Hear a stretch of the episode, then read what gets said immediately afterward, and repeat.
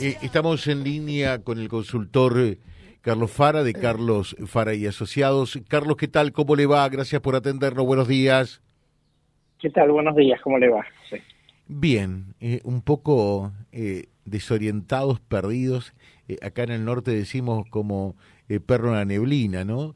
¿Cómo se ve este horizonte? Pues estábamos hablando de los temas económicos y usted se dio cuenta cómo quedó en un segundo plano, relegado como si se hubiera solucionado ya la economía en un abrir y mirar de ojos, y llega este tema de Cristina, ¿no? que en realidad eh, tiene una preponderancia prácticamente absoluta y exclusiva. Sí, totalmente. Bueno, primero, digamos, este, está claro que en algún momento iba a concluir esta cuestión, ¿no? Porque los tiempos judiciales de alguna manera los íbamos viendo ya hace por lo menos un par de semanas, casi tres semanas, cuando empezaron los alegatos eh, del, propio fiscal. Em, y a partir de eso era obvio que eh, Cristina no se iba a quedar callada frente a esta situación, que iba a aprovechar el, escenario para bajar su propia línea, su interpretativa respecto a lo que está sucediendo, y también, digamos, este, encolumnar, ¿no? Una vez más, a los propios actores del Frente de Todos, eh, atrás de su jefatura, y también, digamos, movilizar a su militancia, ¿no? que como de alguna manera reconoció el propio Andrés Larroque de la Cámpora, digamos, estaba un tanto dormida y con esto un poco se despertó. Claro. Eh, eh, en definitiva, ¿le hizo bien o mal esta, esta situación a Cristina? al menos moviliza, moviliza el frente, ¿no? Sí, sí, sí, totalmente. A ver, le hizo bien en términos de su liderazgo, digo, porque cuando uno tiene liderazgo todo el tiempo no tiene que estar, este, todo, todo el tiempo tiene que estar confirmando de que efectivamente ese liderazgo no está desdibujado. Y bueno, efectivamente es lo que sabemos que sucedió esta semana.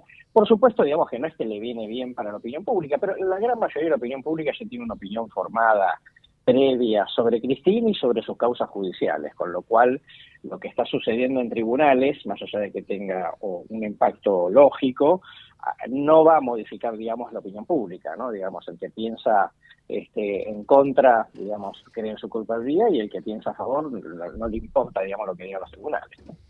Claro.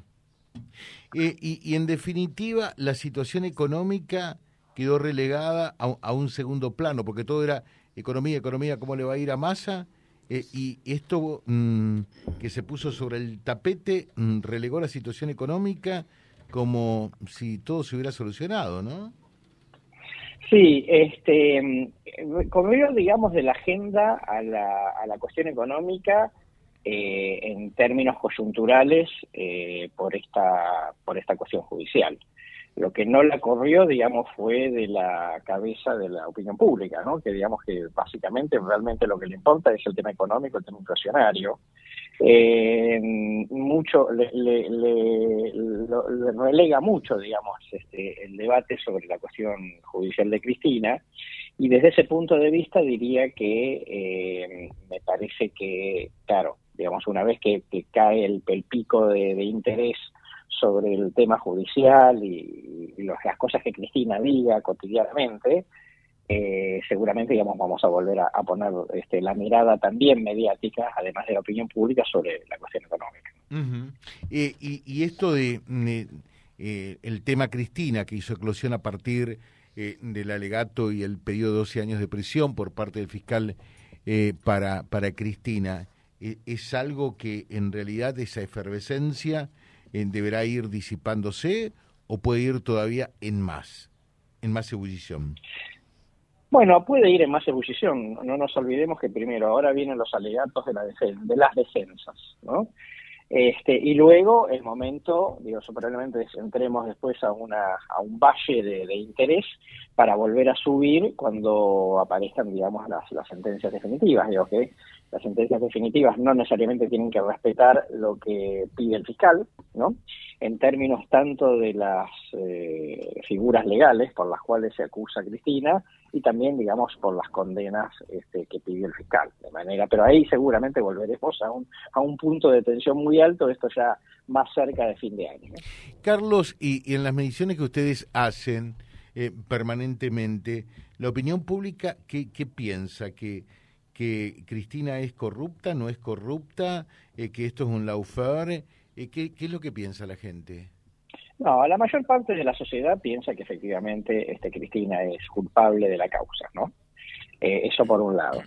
Eh, los que los que obviamente digamos están a favor de Cristina y que piensan en su inocencia sí piensan que bueno que, esto forma todo parte digamos de un conglomerado de intereses Clarín etcétera etcétera. Y después hay una parte de la población que está a favor de Cristina que que no dice que no haya robado sino que cree que todo el mundo roba en la Argentina y que Cristina, digamos, lo que hizo fue hacer lo que hacen todos. Macri seguro robó y el que venga va a robar también, también robó, etcétera, etcétera. Que por lo menos, aun cuando no importa eso tanto, digamos, que haya robado, sino el tema de que haya hecho o no cosas por eh, el sector más humilde. Y eso, digamos, ahí hay una, digamos, también una posición de gente que apoya, que no es que no diga que no lo haya hecho, pero bueno, pero primero lo hacían todos y segundo, digamos, en, en todo caso, en buena hora que Cristina se haya acordado de la gente que menos tiene. ¿no? eh, por allí había un dicho, roba, pero hace, ¿no? Claro, totalmente, por supuesto, ya ahí, en ese punto, hay una cuestión, yo te diría, más allá de esta situación particular de Cristina, ¿no? Este, yo te diría en general, en la cultura política de América Latina, hay una cuestión de, yo no creo que sean transparentes nadie, por lo tanto, el tema es eh, si hacen o no hacen cosas para la gente. Ahora, eh, de todas maneras, más allá de estos puntos de vista, ¿no? Eh, esto puede consolidar desde ya el liderazgo de Cristina, pero darle algún tipo de performance electoral para el año que viene o no? No, ¿La beneficia, la perjudica o, o, o, en definitiva no mueve el amperímetro esta situación? Claro, no, mueve el amperímetro porque en realidad, digamos, Cristina lo que tiene fiel lo tiene y no lo va a perder por una causa judicial. este Y lo que tiene en contra no, se va a, no va a cambiar su opinión si mañana este, la declara inocente en una causa, ¿no? Entonces, me parece como los prejuicios ya están muy jugados para una persona que, bueno, que todos sabemos, digamos, que es un en un punto de una principal figura política de la Argentina y con mucha, digamos, este, con, con, una, con imagen como muy consolidada a lo largo del tiempo. Entonces esto ni, ni la perjudica ni la, este, digamos, ni la favorece particularmente, sino que el, el, como pasó en 2019, que ella pueda tener uno un mejor desempeño eh, electoral no dependerá de eso, sino que dependerá de cuáles son las, qué es lo que se está debatiendo, cuáles son las circunstancias. En definitiva, aun cuando la mayoría de la sociedad en 2019 no quería que vuelva Cristina, de la mano de Alberto aceptó, digamos, su regreso. Eh, y, y Alberto, con todo esto, sigue igual allá abajo, mejora un poquitito, ¿no? Después del miércoles. no, no, no, no. En a dos no, Alberto pasó Claro, no, al, primero las declaraciones obviamente no lo ayudan, ¿no? Pero eso también muestra, más allá de lo que pueda despertar las declaraciones, también lo que muestra es un presidente ya totalmente desdibujado, ¿no? Como una especie de actor de reparto en esta, en esta discusión, y que todo lo que va declarando muestra, digamos, su eh, improvisación permanente, ¿no? Con lo cual ha, pasado a ser, digamos, un, actor este, menos relevante, no solamente por lo que piense la opinión pública, sino también por lo que piensan los propios actores dentro del frente de todos, que creen que Alberto ya no cuenta, digo, que es un presidente formal que tendrá que firmar los decretos que le pidan este, Massa y Cristina y que si llega a obstaculizarlos, digamos, seguramente habrá una reacción este, de presión hacia él para que se encolumne en, en lo que el dúo eh, eh, Massa Cristina, digamos, ahora decide. La última, Carlos, eh, y, dentro de las demandas o preocupaciones en la agenda de temas de la gente, ¿qué está arriba hoy día? No, el tema económico muy claramente, ¿no?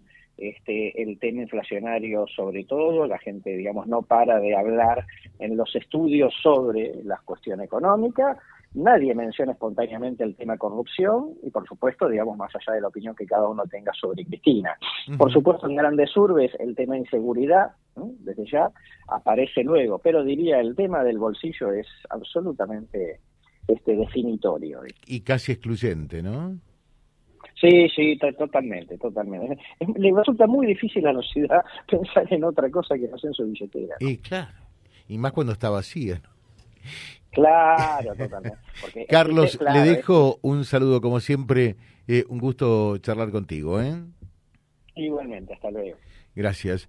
Eh, Carlos Fara de Carlos Fara y Asociados, charlando con nosotros en la mañana. Bueno, es una, una mirada profesional sobre cómo está la realidad hoy día.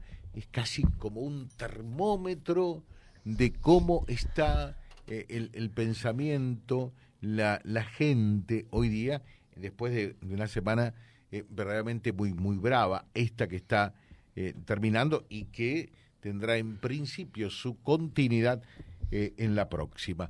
Eh, esto también, por supuesto, estará eh, en un rato nomás en vialibre.ar. Vía Libre, siempre arriba y adelante. Vialibre.ar, nuestra página en la web, a solo un clic de distancia. www.vialibre.ar. Vialibre.ar. Vía Libre, siempre en positivo.